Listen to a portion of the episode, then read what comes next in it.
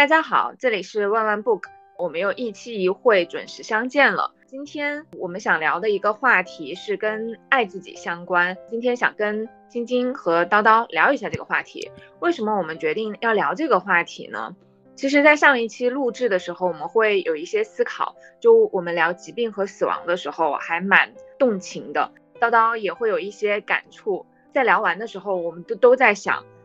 为什么我们总是在为别人去考虑？为什么在面对生死这样子对于每一个人这么重大的话题的时候，我们都首先想到的是怕麻烦别人呢？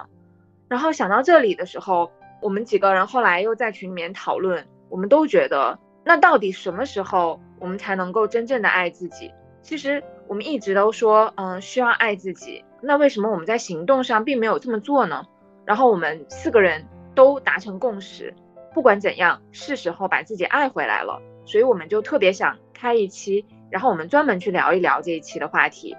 那在聊之前，我特别想问一下晶晶和叨叨，你们能够说出二十个你们身上的优点吗？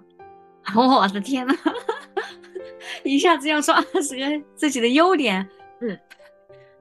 说五个吧，看看能不能说五个。嗯，好呀，比如说还是比较勇敢的、善良的、真诚的、简单的，嗯，开朗的、积极的、有亲和力的。哎呀，我的天呐，超过五个了。那种感觉就是要说优点的时候，我就在想，哦，这也是优点吗？是，当你说你自己简单的时候，其实你有你的人生无数次陷入自己复杂的那种情绪里面。对，当你觉得你勇敢的时候，你人生无数次陷入那种胆怯里面。是，对，就我我们无数次面，我觉得一说到一一说到优点的时候，我就感觉善良吧，真诚吧。但是你真诚的，你面对你自己的时候，你都都有很多不真诚的时候。就是我们真的永远 都是相对中立的一个，嗯，相对什么？相对中立那个？就是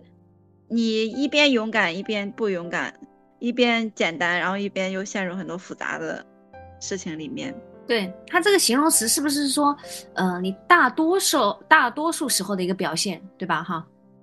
嗯，可能也可以这么说，但可能我们太了解自己了吧？大多数时候我们可能都在 紧张、焦虑。嗯嗯，就是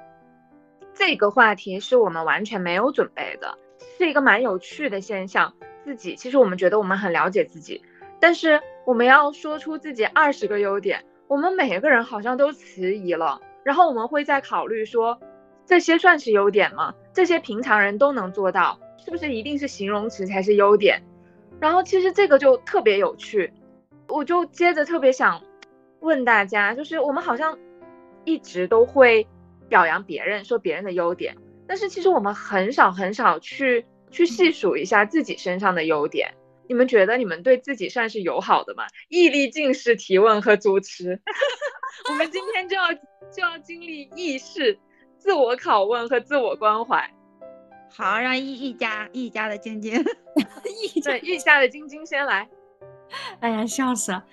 我觉得我对自己不是太友好，因为我感觉自己一个就是总是想要他更好，然后呢不想接受自己，比如说脆弱的一面啊，自私的一面啊，有力气的一面啊。当然了，我也不知道这些其实本身就是应该像植物一样被修剪，还是怎么样哈。就觉得自己还是不是不够好啊？为了很多的目标会牺牲自己的感受，比如说高中的时候暗恋一个男生，那硬生生让自己憋了三年。当然我我也因为我所受的教育就是早恋是不对的，然后呢会耽误学习。但我觉得真的就是每天都憋着那么难受，哎呀，我想想觉得还是挺可怜的。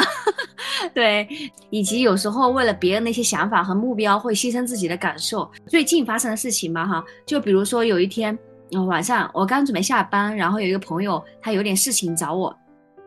然后他可能就是说，哎，他最近，呃，他可能看我平常感觉我比较快乐，然后就说，哎，你是怎么这么快乐呀，什么什么之类的。那个时候我本来是准备回家，然后呢已经在下面，我骑的单车，嗯，因为在风中嘛，其实还比较大，但我就觉得，哎，他好像比较苦恼，然后呢我要跟他继续跟他聊，因为我聊了之后呢，他又继续发消息过来，然后我又继续跟他聊。我就在想，哎，我好像就是从一个小小的事情，就好像是把别人的需求是摆在我要回家，或者说，哎，我现在可能稍微有点冷这件事情的前面，就可能他这个事情是更呃更重要的啊。比如说昨天还前天，我们公司的人，然后我带了一颗橙子过去剥了之后，然后首先一半我就给了旁边那个女生，然后呢剩下还一半，然后呢我又剥了两半给对面那个女生，然后又剥了 一两半给旁边那个男生，最后我自己就剩。一小半加一个那个呃呃那个橙子的那个球，我在想，天哪，为什么我自己带了一个橙子，我到最后我就是这么一点点，我我是不是太对自己太不好了？因为恰好要聊这个话题嘛，我就在想，哦，好像确实好像对自己不太友好。叨叨呢？嗯，我我也有渐渐类似的感受。我我本来想说一件事情的，但是我又觉得说的，我一会儿会我一会儿会剪掉这几句。好，说的说他分橙子的事情，我就想我曾经在宿舍里面，就是好像买买一大挂香蕉，当时我很想吃香蕉，但是我就觉得我应该分给每一个人，然后分完之后我就只有一个了，我当时就觉得我好惨，嗯，但是我又觉得我必须得分，然后嗯，但是这段话我会剪掉的，我我我我怕我大学同学听到，怪怪的。哎呀，你这说的，我把我哎算了，我的就算了。我和晶晶比较像啊，我们俩性格也 也比较像，就是嗯，对自己充满了焦虑，对自己充满了攻击，可以精准的每天打击自己一遍 或者很多遍，就不需要别人打击，我每天可以就是。什么一日三省吾身，我不一定会反省多少，但是我我打击起来，毫不打击，毫不留情。对对对，每天都会，就是每一次我们在聊这些的时候，是能看到一个改变的。就是从最开始的时候，我们觉得就是叨叨是那种大女主的形象。然后就帮助我们去声讨各种不好的现象什么的。然后就其实我特别深的感受就是，随着我们聊的话题越来越深入，其实我们是越来越能够看到最真实的那个自己的。然后我刚刚也特别有一个感受，就是晶晶说分成的那个事情，其实可能以以往我们是并不会察觉到这个事情的，对，也并不会去反思，原来其实这些特别惯性的行为，其实。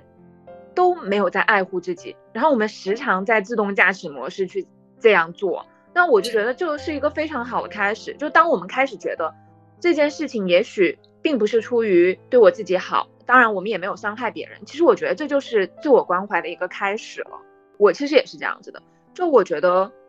嗯，我曾经肯定是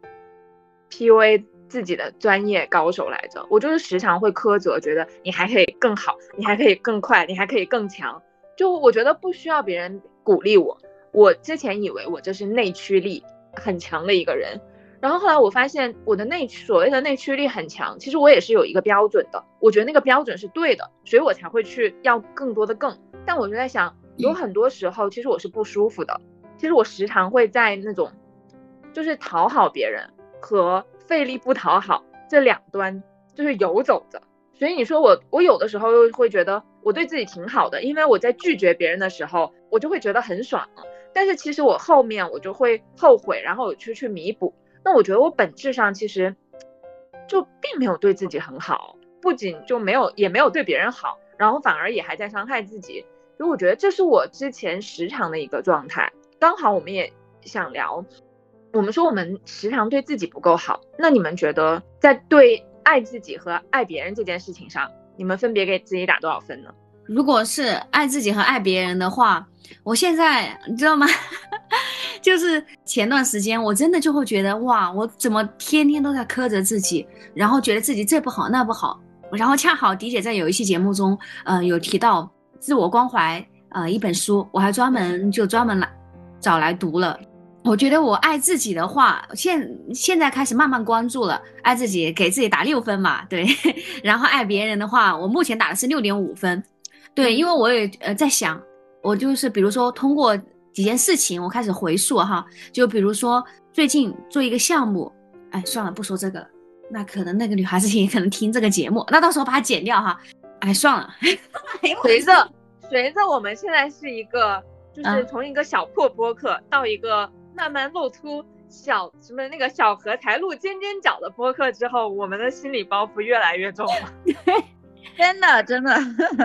怕说话不小心就抨击到别人。比如说，呃，有一个项目，呃，这个项目呢，它进行了一期了，接下来它可能第二期、第三期，那第三、第二期、第三期我运营上面不参与了，但是那，产这个产品的开发，其实我是有介入的。那我是不是要去跟现在的小伙伴去谈，接下来我们怎么分呢？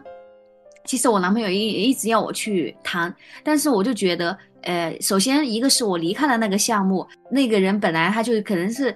本来是项目组嘛，我离开了，肯定是受到了一定的冲击。然后他自己可能也呃比较犹豫，他自己也比较迷茫他的职业规划。我觉得我去谈的话，其实可能会，而且他自己也在想接下来怎么招生，还一个都没有招到了。我去谈，我觉得也没有必要，反而让别人心里不舒服，那我就不去谈。好像是应该去谈，但是呢，我就让自己不去谈。嗯，对，我就觉得好像是不是有点？晶晶，我我还是比较支持。你这个做法的 是吧？因为你这个是长期的一个项目，它后续需要投入很多东西。你要去谈的话，其实你你你也会被动的就会去投入更多的精力，无论是后期的呃监督，还是说他也会提很多需求。他如果就比如说你后期参与分成，那他给你提一些需求让你做，你也是很难去拒绝的。你不可能说纯粹的去拿分成，但是。说实话，策划本身它是有分成的，但是很多以前的项目，它是策划完成之后，后期它是由平台去运营的。那如果是团队去运营的话，它需要团队的一个成本，就是沉没成本只会越来越多嘛。如果你先适当的，如果可以放弃一些项目，是可以放弃的。因为我本来想说，哎呀，那你反省一下你自己，如果你下一次做项目之前就想好撤退的计划。撤退的方式就会好一些，但我也觉得，虽然我经验很多，我也没有资格说你，因为我自己今年也面对面临我自己的项目结束，我的成本就是比如店铺押金啊这些，我的合作伙伴伙伴如果不主动说退给我，我会不会去提？我不会去提，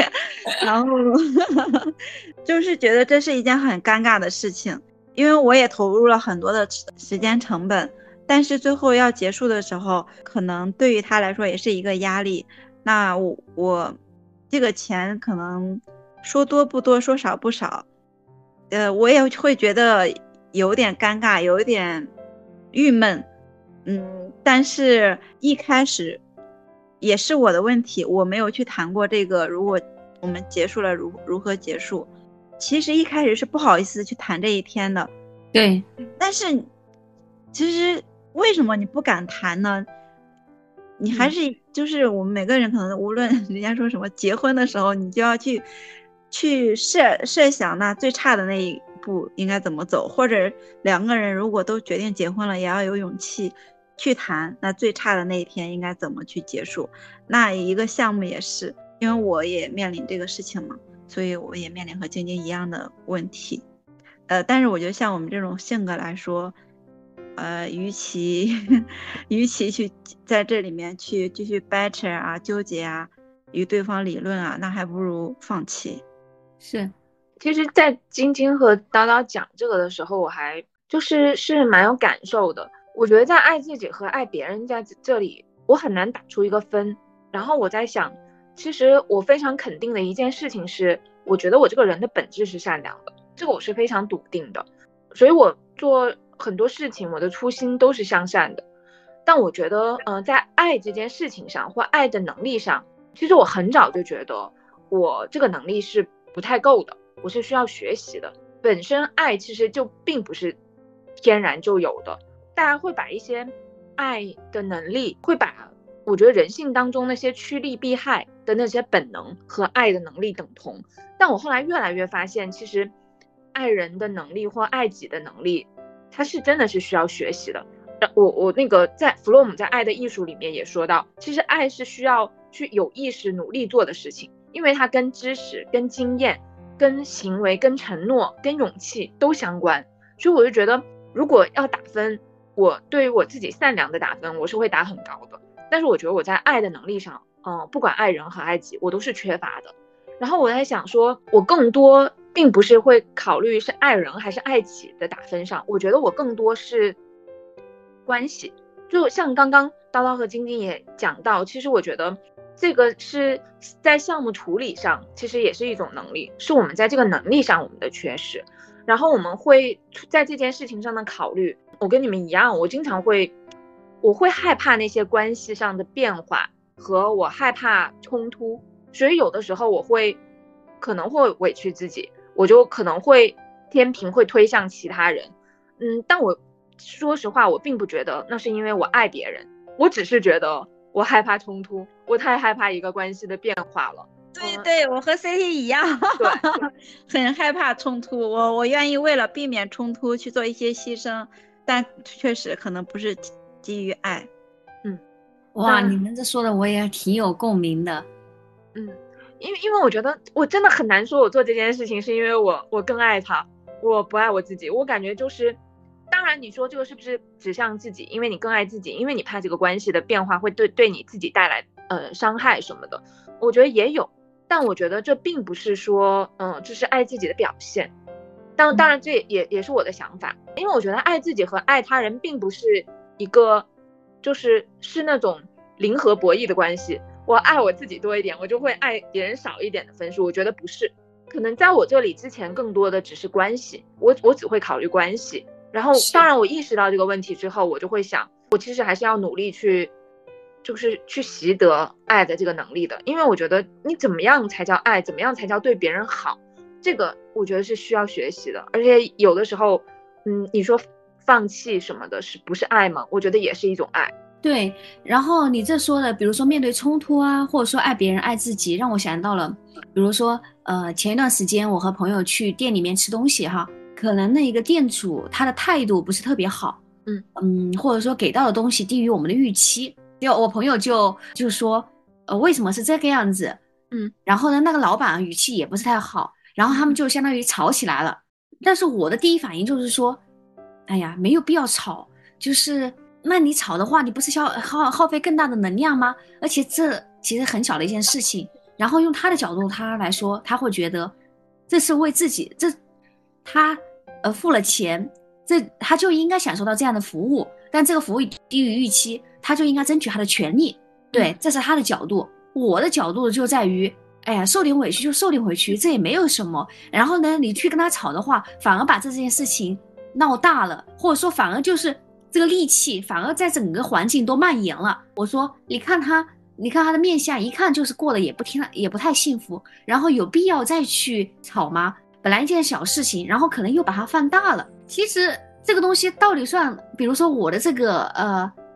说不吵，难道就是爱别人吗？我觉觉得好像也不是。只不过我我觉得我的出发点是在于，你在跟他吵的话，你耗费的是你的能量和你的时间。你的能量和时间是更值钱的，你完全没有必要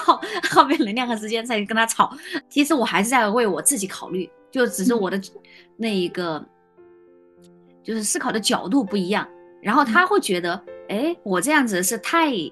不为自己争取了。他会，他可能会觉得他那种才是爱自己的表现。对，当然了，这是我的解读哈。刚刚其实我们嗯在聊关于爱自己和爱别人的问题上，我们其实都会说到很多自我苛责。或者是对自己要求很严格的呃那一面，那你们有没有印象比较深刻的，就是你们自我厌恶和自我苛责的时刻？然后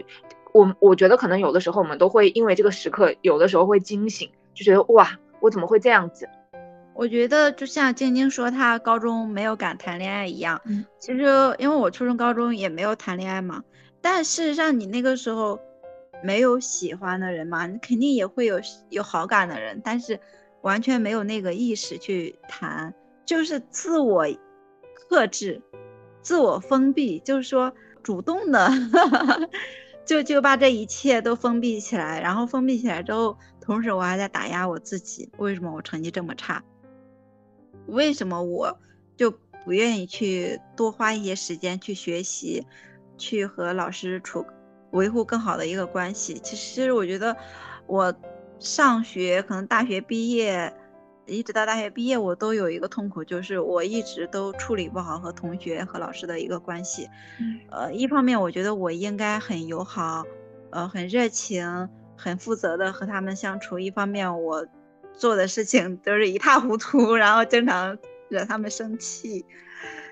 哦，我觉得我陷入无数次的对成绩的自责，对这种关系的自责里面。那毕业以后，可能就陷入和家庭关系的一个自责，和同事和工作结果这种苛责，觉得对工作结果不够满意。我现在会想，我前几年是不是可以做出更满意的工作？那我其实刚刚也在静静说话的时候，我也在想，其实初中高中的时候，为什么你有好感你不敢说出来呢？一方面可能是一种就是盲目的服从。一方面可能也是就是在慢慢的去，呃观察自己，然后其实你观察自己发现，哎，你初中高中你并不是一个坏人，你并没有想去做很坏的事情，但是那个时候一直在，在一个自责的一个情绪里面，就是一直都是比较低落的一个情绪里面，现在想想是没有必要的，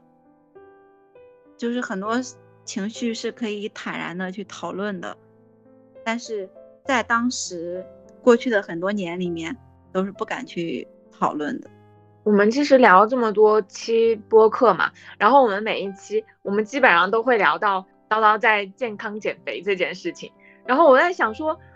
其实我们每一次虽然播客都是声音的，但是我们几个人是可以通过视频看得到的嘛。我都特别想跟听友们说，就是叨叨是一个就特是一个非常美丽的女孩，根本不胖。然后我在想，每一天 还在减肥，然后我就觉得，我就在想，也许这个也是，嗯，叨叨自我苛责的那一个部分吧。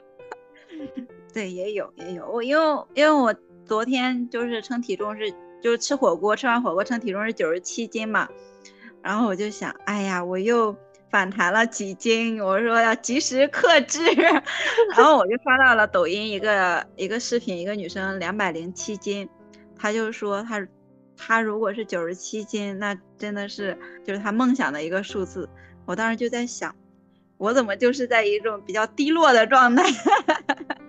哎，叨叨，你就是太闲了，你在 你体重就是你就每天就围绕这个，那我跟行动。比如初中，初中我告诉你，我也没有，我初中可能现在比现在重一点，但是就像 CT 说的，真的是因为那几斤而产生的重大的。波折吗？没有，但是，但是可能就会把所有的不快乐都归结到那那 那几斤体重里面。嗯，是经常穿错衣服嘛，就觉得哎呀，有些衣服穿的很不合身。那真的是因为你胖了不合身吗？那其实，就算当时瘦的话，其实也是不懂应该穿什么样的衣服的。对这个我我特别有有感受，我觉得更了解了自己之后，就更了解自己的身体比例，更像看你。其他人一样看待自己整个形象的时候，那我也更知道我要穿什么衣服，要怎么打扮自己，因为我知道就是我的风格是什么了。我觉得其实这也是就是自我关爱的一个开始，因为我更了解自己了。因为有的时候我们虽然看镜子，但是我我都觉得时常我都不知道我的整体形象是个什么。当我更知道我自己，我到底穿什么颜色好看。我到底什么风格适合我的时候，我就觉得，哎，似乎找到。我觉得找到了那个风格，我似乎就没有再特别纠结，我到底体重是多少。然后我也没有，说实话，我也是没有那么多就是容貌焦虑了。所以，我我还特别能够共情到叨叨这一点，因为我们内心其实是有一个标准的形象的，完美的形象的，所以那几斤就可能就离我们那个形象比较远。还有一个，我就觉得。也许这件事情到放到现在也是件好事儿，因为在减肥这件事情上，或者在在控制自己体重这件事情上，成为了我们非常具体生活的一部分。它会，它会倒逼我们去规律的生活。我觉得恰恰好，可能在这三年是一件非常好的事儿。嗯，是的，嗯，叨叨现在是，其实他现在的关注体重，我感觉他不是说。一定要瘦多少斤，让自己看起来更完美、更好看什么之类，当然也有这个目标哈。但我觉得他更重要的目标 是让自己更健康。然后呢，他想把它作为一种健康的生活方式。嗯嗯嗯啊。然后那个体重呢，只是顺便的一个呃一个一个反馈。对，他是把这个作为一个反馈，然后呢来调整他的那一个健康的生活方式。嗯，我觉得这样其实是很好，他而不是说一味的去追求那个那个那个数据。我刚刚那个毅力近视的提问，就感觉我我就是就是成千上万的网民，就既是这样也是我说的，然后另外一样也是我说的。这这些刚才说穿衣风格的时候，我就在想，就就在我小的时候，我看这个世界上的女性，我以为成熟的女性是高跟鞋、口红、套装、精致。然后等到我三十多岁的时候，我发现，呃，我常年没有用过口红，常年没有穿过高跟鞋。我我也是在可能就是经过很多年自己对自己的观察之后，发现我不喜欢，就是允许自己拒绝，可能寻找自己更适应的、适合的、习惯的、喜欢的一个穿衣打扮方式。晶晶呢？自我厌恶的话，就是每当把我就会，每当脑海中产生那种念头，就是又把事情弄砸了。嗯嗯，对。然后还有就是在乎别人的想法，非常在乎别人想法。嗯。当他的那个反应，呃，低于就是和我的预期不符的时候，我会觉得哇，那我做的太不够了，或者说我就是那么差劲。对，这种时候我就会觉得自己。嗯，就会自我厌恶，就对自己很不满。具体到很一些事情的话，那就在于，比如说，一旦呃别人在，无论是别人在批评我也好，或者说跟我说一些事情，我的反应没有那么快。有时候，如果我有情绪的话，那我就就是一直沉默，然后我又不知道该表达什么。但其实我内心深，我脑海中有很多想法，不舒服，但是我又表达不出来。这种时候我会觉得天哪，怎么这么差劲？对方在滔滔不绝，对，比如感情中，那还有那么会表达，然后我就觉得天哪，一个是这个，然后而且我注意到我这个模式是，不仅是和他，就是和其他人也是，一旦我比如说这个关系陷入了冲突，对方也不满，他也表达了他的冲突，然后我就会脸上情绪。脸上别人一看我就其实是很拧巴，很不舒服，感觉有话要说，但是呢我又不说出来。其实我是我也说不出来那种感觉。其实我重点觉得自己也确实表达不出来。晶晶，我觉得你要允许自己，允许自己，就是你有你既然不是那么喜欢表达，你可以少表达一些，最后你会找到一个你最喜欢的表达方式的，最适合的。你不要强迫自己和别人一样滔滔不绝。是吧？我也不觉得滔滔不绝是一个优点，就觉得他很能说，很会说，不是优点啊。也其实，呃，我们柴米油盐、一日三餐、吃穿住行都不是靠说的。我我同意。健康都不是靠说的，都是一点一点小事做出来的。所以滔滔不绝不是一个天大的优点，你不需要打击自己，因为你在很负责任的去处理每一件小事了。好的，反正就是也允许和接纳自己的这一面吧。然后呢，如果真的也觉得要学的话，那就是也可以观察，呃，觉察到自己这种境地了之后，如果觉得当时那个处境一直用沉默、一直用内耗的方式不适合的话，嗯，那也可以说，呃，先从简单的表达开始表达起。然后呢，如果没有想好，那也可以说你给我一点时间，我考虑一下。嗯，然后可能我们换一个时间，我们再沟通。啊，也是 OK 的。我其实脑子里想到的一些自我厌恶和自我苛责的时候，我觉得是会跟别人对比的。嗯，我我我也能够共情到晶晶说的那一点，确实我觉得嗯还蛮感谢的，就是我身边确实可能优优优秀的人还是很多的，我就会时常的去对比，我觉得她比我更漂亮，她比我更聪明。其实我很在意聪明这一点的，就是我们之前也聊过，每次说我都挺想笑的。我觉得他每一次说话都能治愈到我，因为我总觉得他说的问题都在我看来完全不是问题。就所以啊，所以我跟你说这一点，就是可能从小我不受欢迎的点吧，就是我都就别人就会觉得这个人太用力了嘛，就是你会觉得在我身上就是特别切实的痛苦。没有，我很喜欢你啊，你的存在治愈了我。当然，我现在会觉得叨叨这么说，我就会觉得，嗯，这这是这是善意的。但小的时候，很多人就会觉得我我我可能就太用力，我太要去追求这些了嘛。真的是因为我做这个播客，我我们认真思考了这么多个话题，而且不仅是认真思考，还聊出来。我觉得思考和聊就又不一样了。所以，我我我是能够真正的从这个问题上，我觉得是一点点的意识到的。因为我以前是真的会觉得，我不能够接受别人说我努力，因为我觉得努力代表着我不聪明。而我们不是选题库里面还专门想这个点，说要做这个吗？为什么要做？就是因为我觉得我就是这样想的。我觉得努力就等于不聪明。作为我们中间就是最最聪明的一个人，然后每天在这里说自己不聪明，然后我我还因为我我还专门就跟朋友去讨论过为什么这样，是因为我觉得聪明的定义，后来我发现了，就是我对聪明的定义跟是不同的，就是我觉得聪明就是我特别能。共情到晶晶那一点，是因为我觉得聪明就是临场反应快的，真不觉得临场反应快是聪明。所以后来我我这点我就释然了，是因为我觉得每一个人真的对这一点的定义不同。那很多人会觉得，他说你很聪明是因为你悟性比较强什么的，但是我就会觉得，哎，这一点我是我我还是觉得 OK 的。就是因为 CT 高考分数高，我认为 CT 很聪明，够聪明。对，然后我就会觉得临场反应快就是，所以。后来我真的接受了这一点，但我常常还是会因为之前我还是常常会因为这一点会会特别失失落，就是那种失落，我会觉得就是又把一个人我能看到内内心里的小孩就又去角落了，因为觉得他就应该待在角落里，因为他不够聪明嘛。所以我我我我是能够想到就是这个状态的，我觉得我有一个特别说。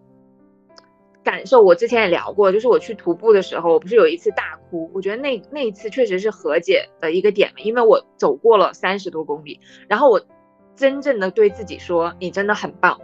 然后我那一次才发现，其实走了这么这么长的路，我都在自我苛责。直到那一次，我觉得我开始认同自己，你你很棒呀，你能走到了这里。现在想来，以前走了很多路，可能都在自我苛责着。但我觉得意识到，其实就就还蛮好的，就就是在改变吧。然后慢慢的把那个在角落的那个小孩，慢慢的就是学会抚慰他，让他其实看见他不他不不不是在角落。其实我一直觉得，就是我很多事情没有做好，是因为我成绩不够好。然后我就觉得哈哈 CT 成绩已经够好了，然后他他每天都在 说他有各种各样的痛苦，我就很开心的听成绩好的人的痛苦。所以也是我们我们聊完了，我们才发现，就是每个人都有很具体的痛苦，可能也也正是因为聊，我们才会发现，就每个人都在自我苛责和自我厌恶吧。就是我会觉得你成绩那么好，其他的事情我以为你都是按照一个系统就处理掉了，拿一个高分，不说拿个高分吧，就是很轻易的就找到了最佳的解决方案，但是。实际上其实根本不是啊，而，然后我就觉得每一个人都不是的，所以就是更会，就是更会觉得是时候应该考虑，就是回到自己的那个位置上，因为每一个人都在具体的生活，有着具体的痛苦，也只有自己可能才能对自己好吧，所以我我就特别觉得，尤其是最近吧，我就更会觉得我们讨论这个话题特别有意义了。是最了解我们最具体的痛苦的，对。然后你聊完了，你才会发现为什么会被治愈，是会你发现了这件事情，发现了每个人都在具体的痛苦当中，无论这跟他处于什么位置，这跟他有多少钱没有关系。我觉得发现这件事情可能也会治愈我。对我以前会以为就是一个一份完美的感情可以治愈一个女人的一生，我后来发现其实真的我们还是要自己自己了解自己。我们常常会把自己推到，就是那个内在的小孩推到角落嘛。其实我觉得那那其实是一个自怜的状态。当我们在讨论自我关怀这个问题的时候，我们就会随之又会看一看，就是到底自我关怀的度在哪里？它跟自恋和自怜，哦，他们的区别又是什么？叨叨怎么看？我觉得就是普通人，我们作为一个。不那么自信的普通人要允许自己自恋，要允许自己自怜。嗯，因为你你一旦你想开了以后，我们就可以给自己更多的自我关怀，因为我们是一个始始终无法就是长久的给自己自我关怀的人，你就很难持续的自怜自恋的。因为我见过那些很自恋的人，人家是永久的自信，永久的自恋。他不是说我今天自恋一下，我接下来一个月我都不自恋。所以我觉得，就对一个连自我关怀都做不到的人。他是很难做到长期的自怜自恋的，嗯嗯，我我我我很同意叨叨这个，我觉得特别对。叨叨的意思就是说要允许自己自怜和自恋，是吧？对我有时候挺想自恋一下的，但是我都没有那个底气，我就觉得有什么可自恋的呢？因为我挺羡慕有一些人，我就是。呃，之前见过一个大叔，他真的，一无是处，但是他非常自恋，喝一口酒都能滔滔不绝夸自己一天的那种。我一方面确实我不想再见到他，但一方面我很羡慕他呀。他为什么一无所有又能永久自恋？之前杨笠不是说普信嘛，就是普通又自信，在这件事情上，我觉得其实本质也也也。也是一种异化，都是以片面的方式去体验外部世界，然后他并没有，其实都会跟内心脱世界脱节，因为我觉得就是没有特别清晰的认识自己，因为他的所有的标准只是他自己那个狭小世界里面的其中一个标准，我觉得这可能就是他的一个习惯性的处事方式吧。但是我我特别同意叨叨说的。对于我们这些常常自我苛责的人来说，自恋也许是提升自信的一个方式，然后自怜是安慰自己，让自己不要过多的去，就是再把自己放到那个伤害的呃世界里面去拼杀。所以，我我觉得挺对的。我觉得叨叨这个 确实给了我一个新的启发。而且，如果你能够一个普通的人能够持续性的处在这样子的状态下，我慢慢的也许。他会打开一个新的行为模式，因为我觉得不管怎样，就是这个世界迟早都会教育我们，都会回归更中正的位置上来的。对对，因为之前 之前看电视剧的时候，记得好像是《珊珊来了》，还是里面有一个镜头，就是说啊，珊珊是一个什么小太阳，夸自己今天我很棒，我是一个小太阳。我当时还不理解，我就想干嘛呀，好傻呀。我现在会觉得，是的，我们每个人就像 C D 之前说，能量，我们每个人都需要能量，可能真的就是我们每个人都有自己的一个小太阳。是，自恋和自怜这两个的话，啊，我感觉还不太一样。对，当然他们共同点，我感觉就是，呃，都会把自己看得比较重。然后眼里可能会别人的比例会少一点，呃，然后刚刚刚提到的，我们普通人自怜一点、自恋一点也没有关系。然后这两者如果一定要选一个的话，我觉得你可以更多的自恋，稍微少一点点自怜。呃，我我说自怜，自怜的时候可能会觉得因为自己更差，才去自怜。对，呃，自怜的话，而且它很容易滑向一个，滑向一个就是觉得自己是受害者。觉得全世界自己就是最可怜，所有的人都是都在伤害我啊！有时候容易这个样子，认为自己是最差的，什么都做不好。对，当然了，我觉得你偶尔的自我怜悯，或者说，比如说你在不断的抨击自己，你觉得自己非常差、非常差的时候，你可怜一下自己，哎呀，呃，也没有关系，或者说，哎，这个叫自我关怀了吧，是吧？哈。对呀，其实你说一个普通人哪有那么多就是。自怜的时刻呢？嗯，反正自我关怀就是给我一种感觉，就是说安抚自己内在的小孩，然后呢，不断的给自己信心和鼓励。自我关怀可能这样子，给自己加油打气的那种，对吧？哈，对，嗯，自怜的话，可能就会觉得自己是最可怜的啊，什么什么之类的，然后就很容易成为受害者。无论是自恋还是自怜，其实当然，我觉得叨叨和晶晶给我提供了一个新的思路，我觉得确实。环境不同，可能也不能够再看这三个我们看起来比较熟悉的名词了。但我在我看来，我觉得自恋和自怜其实都不是就是积极的去改变现状的一种状态，反而是一种自洽式的逃避，无论是自恋还是自怜，都是因为我觉得是一种没有办法去面对外部世界之后，或者是因为外外部世界和自己脱节了，然后去回到一个就是自我的一个小世界和自我的一个这亩田地里面，因为只有要么就是只有自己夸大式的爱自己，或者是就是嗯过度的怜爱，你才能够守护好你自己的。这个小天地，就无论是夸夸张还是去缩小自己，我觉得都是一种，说实话，在这个世界上面都是一种自洽式的逃避，因为你跟外部的世界脱节了，所以你才会这么做。然后，但我觉得对对，确实对，但我觉得自我关怀不同的是，我觉得那个选择权是在我的，我既能够看到整个外部的世界，嗯，我可以跟他连接，但是我掌握了选择权，我可以加入，我可以也可以退后。但是我不会被裹挟着，然后我可以选择用更合适的方式去爱护自己、关怀自己。我不需要夸大，我也不不需要缩小。我我我，在我看来，我觉得可能是这样子。嗯，对对对，CT 这说的让我觉得好像确实就是自怜和自恋，就是逃回自己的小世界，越活越封闭。然后自我关怀就是选择让自己去面对这个真实的世界，但是在这个过程中不断的给自己激励，给自己。呃，信心对，还是呃越火就是与一个更大的系统连接，是吗？对之类的。不，用穆老师，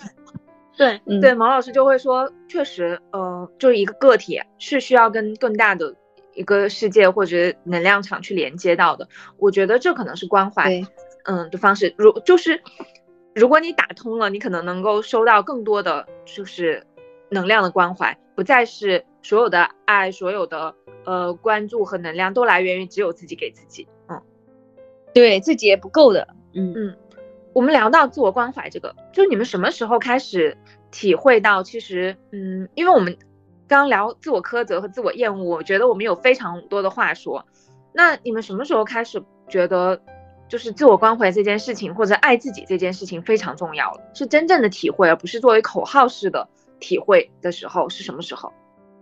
我我感觉我是这两年吧，以前就是上学的时候，工作的时候，还有婚姻里面，就感觉一直在手忙脚乱的去完成任务，去考试，去面试，然后去学着照顾小孩儿，就感觉自己每个任务都完成的不太好，然后等到自己彻底的，就是有时间，就是当我一旦闲下来，我就会非常的。恐慌，我会觉得我是不是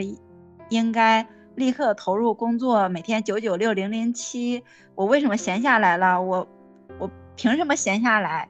我会我会非常的着急。在这个过程中，我开始思考，哎，我是不是可以给自己一些自我关怀，或者是说我过去的痛苦，不是因为我成绩没有做好，而是因为我给我自己太少的自我关怀。我的话，我就感觉，呃，我过往的生活中，就是过往的一些经历，我感觉自己总是，有时候是很喜欢付出，甚至有的时候是过度付出。其实我自己现在回想起来，我觉得是不是其实还是总是有一种不配得感，嗯，或不自信啊，觉得只有付出才能够，呃，自己有存在感、有价值，对方才能够所谓的看见我也好，或者说这段关系才有可能持续。还是不够爱自己，总觉得自己不够嘛，觉得不够，然后才会一直的拼命奉献。之前刚入职场的时候，特别是把工作看得特别特别重的时候，有一些情绪失控的时刻。哦，我看自己的那个觉察日记，我发现每当那个情绪失控了之后，我就会在后面拼命的说：“你怎么可以这样子啊？天哪，你这这个人的情商简直了！你能不能提高一点情商，以及？”你控制你自己，在生气的时候不要表现出来，要学会怎么，嗯，甚至让别人看不出来你的想法也好，或者说你不要那么失控啊，什么什么之类的。对，一味的这样子想要自己来改变，但是后来发现其实不是这样子的。呃，我后来觉察到，其实呃，你这样身心失控，是不是你那段时间，哎，是不是工作压力太大了啊，身体不舒服啊，或者说？嗯，是不是你的那一个心理压力？呃，最近的那个工作太多了，然后呢，你的自控力下降了。你不是说要一味的去呃苛责你自己，你在那种特别生气的时候，你要学会怎么表现，而是说你可能要去寻找一些解压的方法，嗯，无论是去跑步啊，去看书啊，去和朋友聊聊天啊，嗯，我觉得可能，哎，让我觉得可能后一种才是正确的方法，对。然后第三个就是，嗯，我觉察到。过往，嗯，我是靠恐惧的力量来驱动我自己的，嗯，对，无论是说，哎，我自己要发愤图强啊，或者说我的学历自卑啊，然后呢，我害怕我自己做不出成绩的那种恐惧啊，对啊，想要证明自己啊，那种倔强啊，来逼着自己进步，然后我发现这种恐惧的力量渐渐在消失，而且虽然我靠这种恐惧的力量取得了一成一些成绩，但是呢，也带来了很多的伤害，无论是对自己的伤害还是对别人的伤害，于是我觉得，哎。可能我这种靠恐惧驱动的力量，要渐渐转向为想要找到自己真正想做和感兴趣的事情，然后呢，并且要关注自己的感受和心情，相信自己的力量，这一些往这个方向上面转变。就这一些事情让我意识到，哦，可能我要，呃，要渐渐的更加爱自己，然后更加的关注自己，关怀自己。我其实有差不多同样的感受，但是我就我其实真的是在今年特别明显的感受到。要爱自己，而且我觉得是时候把自己爱回来了。因为你这这几年，可能我们有外部的环境会让我们感觉到就是浑浊，每一天看到的东西都会让自己焦虑吧。嗯，当你自己觉得你确实你作为一个个体，你没有办法去面对这么多不确定性，或者是面对大环境的的这些问题的时候，因为我觉得我承受不了的时候。我才开始思考，就是那我能做些什么？嗯，当整个大环境不会再对我好的时候，或者他根本不关心我这个个体的时候，我就觉得那只有我自己开始关心我自己了。我要是 再不爱自己，我又觉得我要笑死了。但是 C D 说实话，就算没有疫情，就算这个世界美好的要死，他也没觉得会有人关心我。我，我，我，我，我也同意。但是我真的是在今年才会有这样的感受的，可能以前我都会觉得还挺幸运的吧，可能就是因为幸运吧，大部分的时候还是会觉得是在很好的，就是在向上的，嗯，就觉得一切都是蓬勃向上的。但是今年就会觉得，确实有会有很多无力感吧。然后也正是这个时候，我就会觉得可能到头了，就是已经积累到一定程度了，我就会觉得那。对哦，CT 我也有一种感受哎，你一说，我想起，好像每个人在疫情都会有很大的转变，或者是说觉得陷入了一个巨大的改变里面。我我觉得你说完，我会觉得哦，好像我的转变没有那么大。嗯，我觉得我在疫情之前，我过的就是这么 这么焦虑，这么郁闷。然后等到疫情的时候，我发现。我只是继续这种焦虑和郁闷啊！我一看别人都更焦虑、更郁闷了，我反而 放松了一点。嗯，大家和我一样惨了，我就觉得哦也嗯，我也没那么惨了。听过上一期的就知道，就是每一个人的痛苦和痛苦的阈值和标准都不一样的。就在我看来，就是叨叨没房贷，就比。多少人比我们，我和迪姐都过得舒坦，因为我们有巨额的房贷。就是回到这里，我觉得一来是因为大环境的原因，二来是因为我觉得确实就像晶晶说的，慢慢开始自觉得自己被一点一点的被填满了，你就会觉得那我我我真的有力量和也开始习得了更多爱自己的能力了，然后也到了那个时候。你要开始学会爱自己了，因为你会，你你找能找到了那个舒服的状态，嗯，就以前会有太多的负担嘛，就我我要是太爱自己会怎么样？但我觉得我们在这几年，嗯，确实都在成长，爱的经验、勇气和知识，我都觉得是在增加的，去体会到了那个更舒服的状态嘛。那现在还不爱自己，什么时候爱自己？嗯，我我前几天还跟大家不是也在群里跟大家分享。说我跟别人吵了一架，然后我果断的退群了，就是因为我觉得我不舒服了。然后我也告诉他们，就这个方式我不能接受。大家都有各自希望想拿到的那个，嗯，但是这个并不是会让我不舒服的方式。那我没有办法处理这个问题的时候，我就选择，那我先退群了。如果嗯大家都可以很好的沟通的时候，我们再沟通。我并不会觉得，我以前肯定对这个方式，我就会觉得，哎呀，就是至于吗？就感觉像职场恶霸一样。但我现在就会觉得，我确实是不舒服了。如果我不舒服，我会释放出更多不好的能量来，那我就要现在立刻马上，我就要让自己就是舒服的状态。当我好了之后，我可以给你道歉啊。如果我我真的觉得我这个方式处理的不对，我可以跟你道歉，我也接受你不接受我的道歉。但是我觉得，当嗯自己处在不舒服的那个状态的时候，我会把一切搞砸。我不希望搞砸，那我就会觉得。我好像从上班以来，我无论遇到多不公平的事情的时候，我都是忍着的。对，而且我记得我前老板跟我说的一句话，印象很很深刻，在喜马的那个哈，他就说日呃做事留一线，日后好相见，就是 就跟我说，就做事不要做的过于的绝。其实他那个思维就是，嗯，一直也是在想着，哎呀，虽然这件事情你们没有那个，那说不定风水轮流转，呃风水轮流转也好，还是说，哎，以后可能有合作的机会，别人想到你，或者说你们有可能有合作。就是这一种思维嘛，所以说刚刚 CT 他提到，呃，他不舒服了，他就果断退群，果断退群了。其实我觉得他好勇敢，我觉得他是内心好强大。对，因为我觉得我现在面临矛盾，我的内心就是还是那两种观念比较先，一种就是刚刚 CT 说的，哎，至于吗？哎呀，这没多大事，也没什么，或者说受点委屈也没啥，或者说我自己转移注意力啊，或者什么这个事情就平息下去。第二种就是，哎呀。还是不要做的太绝，或者说不要太表达自己的不满，产生太大的冲突。那说不定以后你们两个又合作了，然后呢，呃，或者说有一个好的机会，别人就想，别人就不跟你合作呢。我觉得其实还是一种，本质上还是，嗯，怎么说呢？其实我觉得还是内心不够强大吧，或者说把对方当做一个呃资源嘛，不想得罪嘛。当然，我觉得我举这个例子，并不是说我这个方式是对的。也只是基于我，因为我以前从来不会这样子。其实怎么说呢？嗯，之前一直都说要有拒绝别人的勇气。嗯嗯，但但事实上，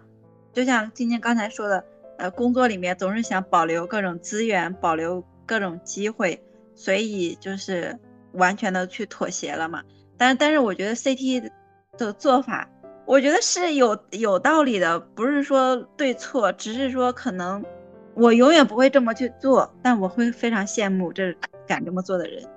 我觉得我一年前我都不会这样子做，我都也不会想象得到我会是这样做的人。我我上次也讲，我不是去维权吗？我以前真的就是多一事儿不如少一事儿，然后我那天就是说，我接下来我就会坚定的去做自己。我觉得在做自己这件事情上，我越来越笃定，因为我觉得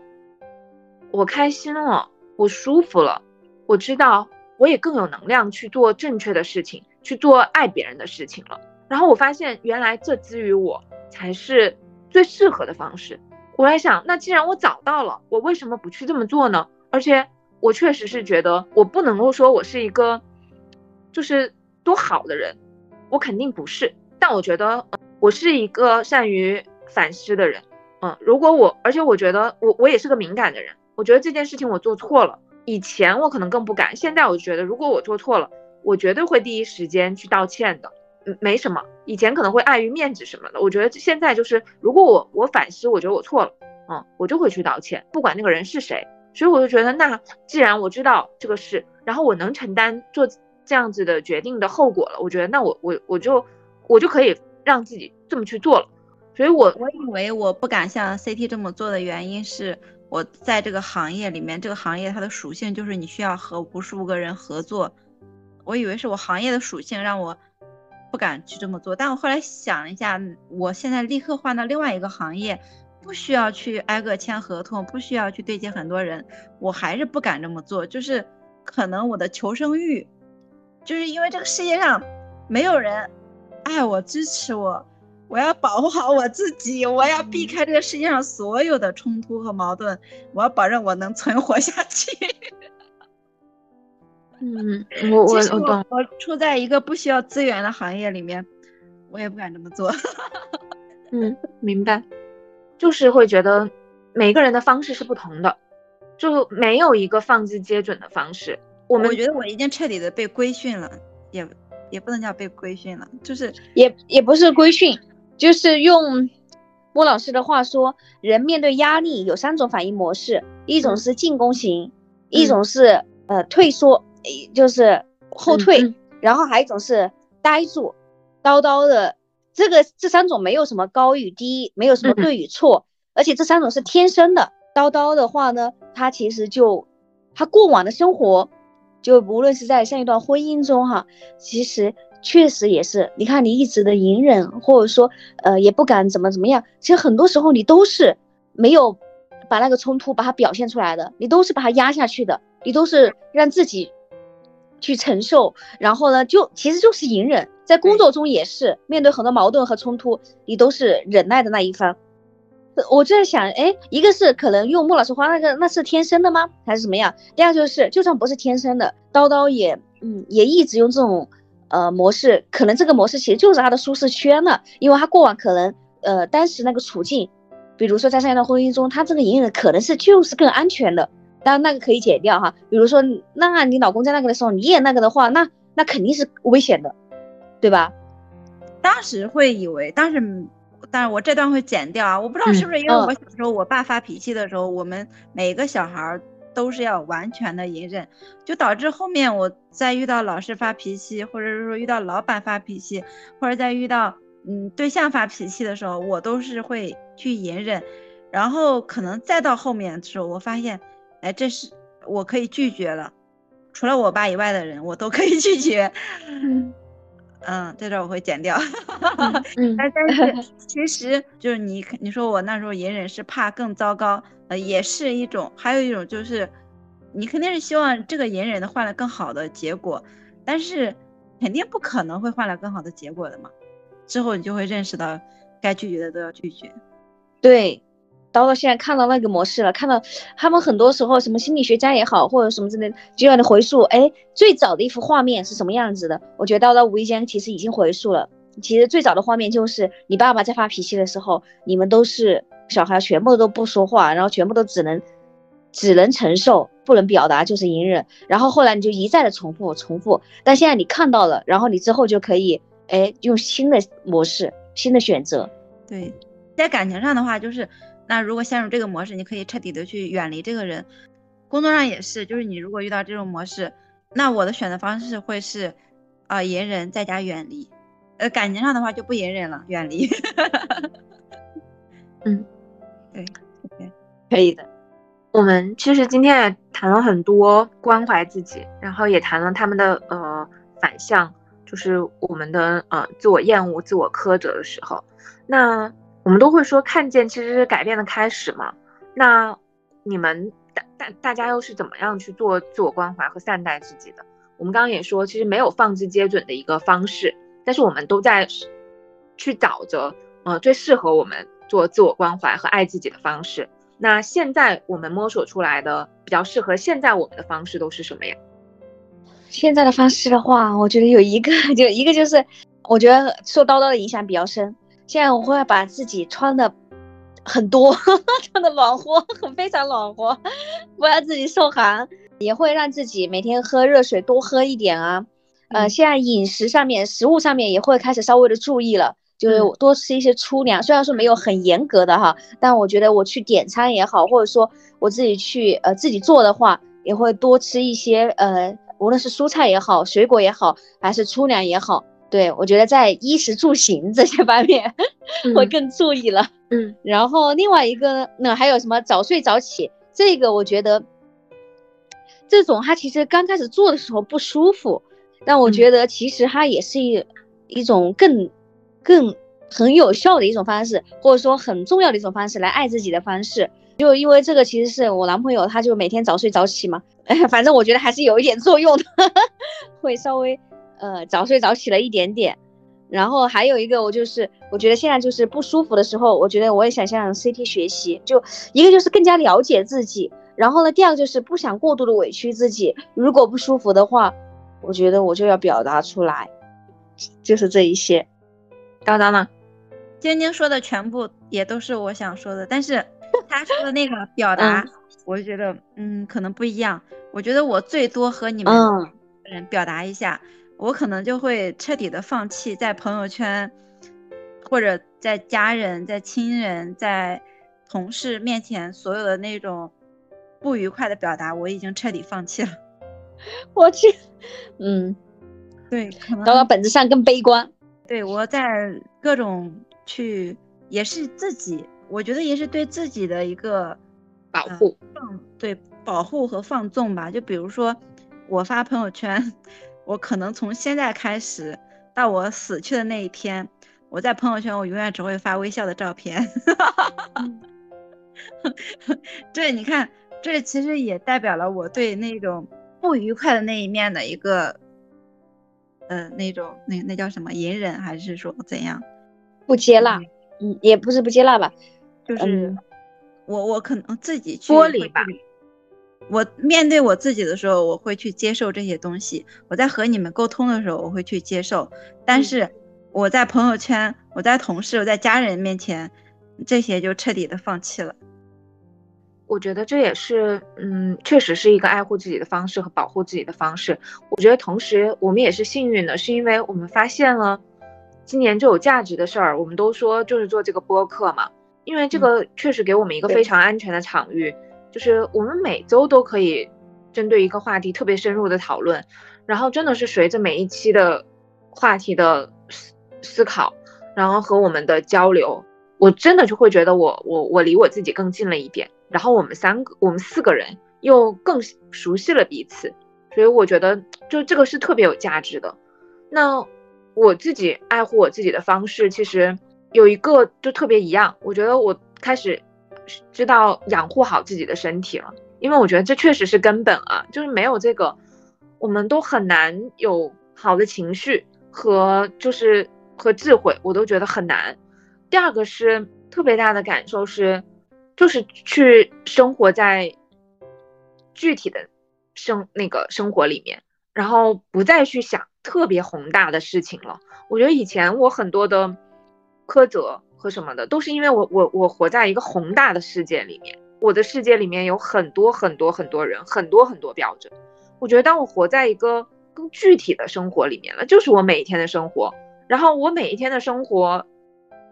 它有意义就好了。我觉得这个也是我爱护自己的方式。还有就是，嗯，我特别喜欢就是今年那个宝珀理想国的那个呃奖项，嗯，它的主题叫从此刻出发。我觉得这个也是我爱护自己的一个方式了，就是我不再去想过去，我也不再去想以后了。我觉得我很多的焦虑和情绪都来源于我在思前想后，但我就真的开始就觉得。我不想那些了，我就是从此刻生活在具体的生活里面的时候，我就会觉得我幸福很多，因为我有很多的乐趣。我觉得这也是一个，还有就是善护念吧，就是这可能是一个还偏蛮偏佛教的用语吧。我觉得就是保护好我每一个念头，然后去护住那些善良的那些念头，因为我知道念念相续，我也会想着要去保护好自己的那一些微光，特别是在这个时候，我觉得让它不在风浪里面被熄灭吧。然后我觉得这些方式都会让我更舒服和通畅。今天就是这样子，其实就今天也会，并没有那么开心，但是我就是选择就是爱护我自己，我剥离掉了就别人给我的那些焦虑。我觉得不管怎么样，我都要先吃好饭。今天阳光很好，我就去下去按照自己的节奏，我可以先不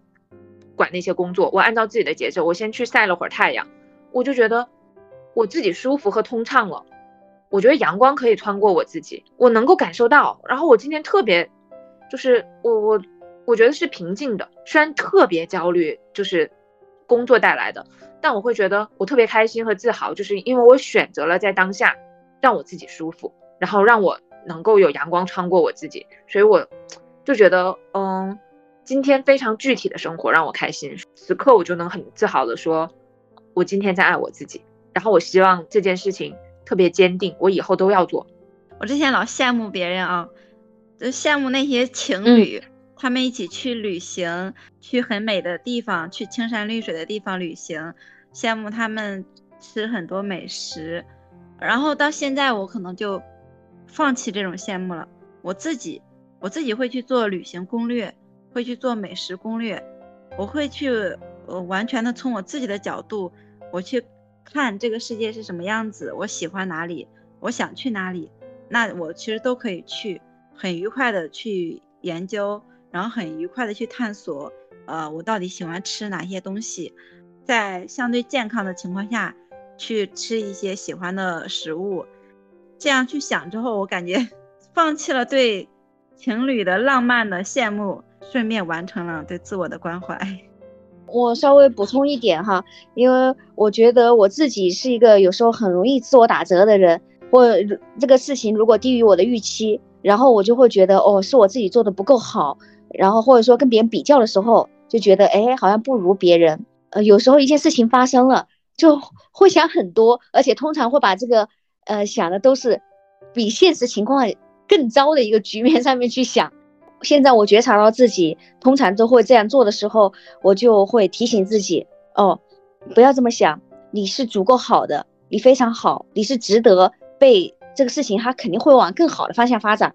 你值得被很好的对待。然后如果别人没有这么对待，那也没有什么，无论是他有原因也好，他也可能有自己的原因，还是说，反正就是不是说一定是你的问题。对我觉得就是不断的给自己念这种咒语，我觉得有时候还挺有效的。这可能也是我自我关怀的一种方式。我还想稍微想提个问哈，这个总是爱自己爱自己会不会过于自我呀？总是焦虑、总是自我批判的普通人，如果他真自我的话，他就不会有这些困惑。还有就是所谓的呃，别人总是说，只有真正把自己爱好了，你才有力量去爱别人，是吧？然后如果你没有爱好自己的话，其实你给出的爱也是匮乏的呀，什么什么之类的，是吧？我们爱自己，其实你也是。在了解爱的方式，在了解自己。如果你连你自己都不了解，连爱都不了解，你怎么去爱别人？哦，那先把自己作为一个对象，来好好的爱自己，看一看，尝试各种爱的方式，然后再把它用到别人身上。对，哎，我觉得，我觉得刚刚那个讨论很好，哎，嗯，这个确实是我的真实困惑。嗯 嗯，其实我们今天聊了这么多关于自我关怀的话题，我们之前也聊了很多。类似的主题，比如自我打折，比如松弛感，但是其实怎么聊，我觉得都不多，是因为我们真的爱自己并不是一个口号。当我们真的能够做到去爱自己，然后我们才能够从爱自己这里习得更多爱的方法，然后真的能够做到像迪姐之前说的，就是杯满自溢，我们才能够更有力量的去爱其他人。所以。希望我们几个人以及所有的听友们，我们都从此刻出发，把自己爱回来。也欢迎大家跟我们一起去讨论这个话题，如何去爱自己。在各大平台上，嗯，可以参与我们的互动。然后这一期我们送出的书，书名就叫《把自己爱回来》，他是，呃，其实是我职业，呃，生涯规划的一个督导老师，他给我推荐的。我刚好也最近在看，然后我们也在聊这个话题。其实也给了我很多启发，我觉得是一本跟《人间值得》之前迪姐推荐的《人间值得》很像的一本小书，看完就沐浴在阳光里。这期我们就送这本书，那我们这期就先到这里，感谢各位，下期见。好的，下期见，拜拜。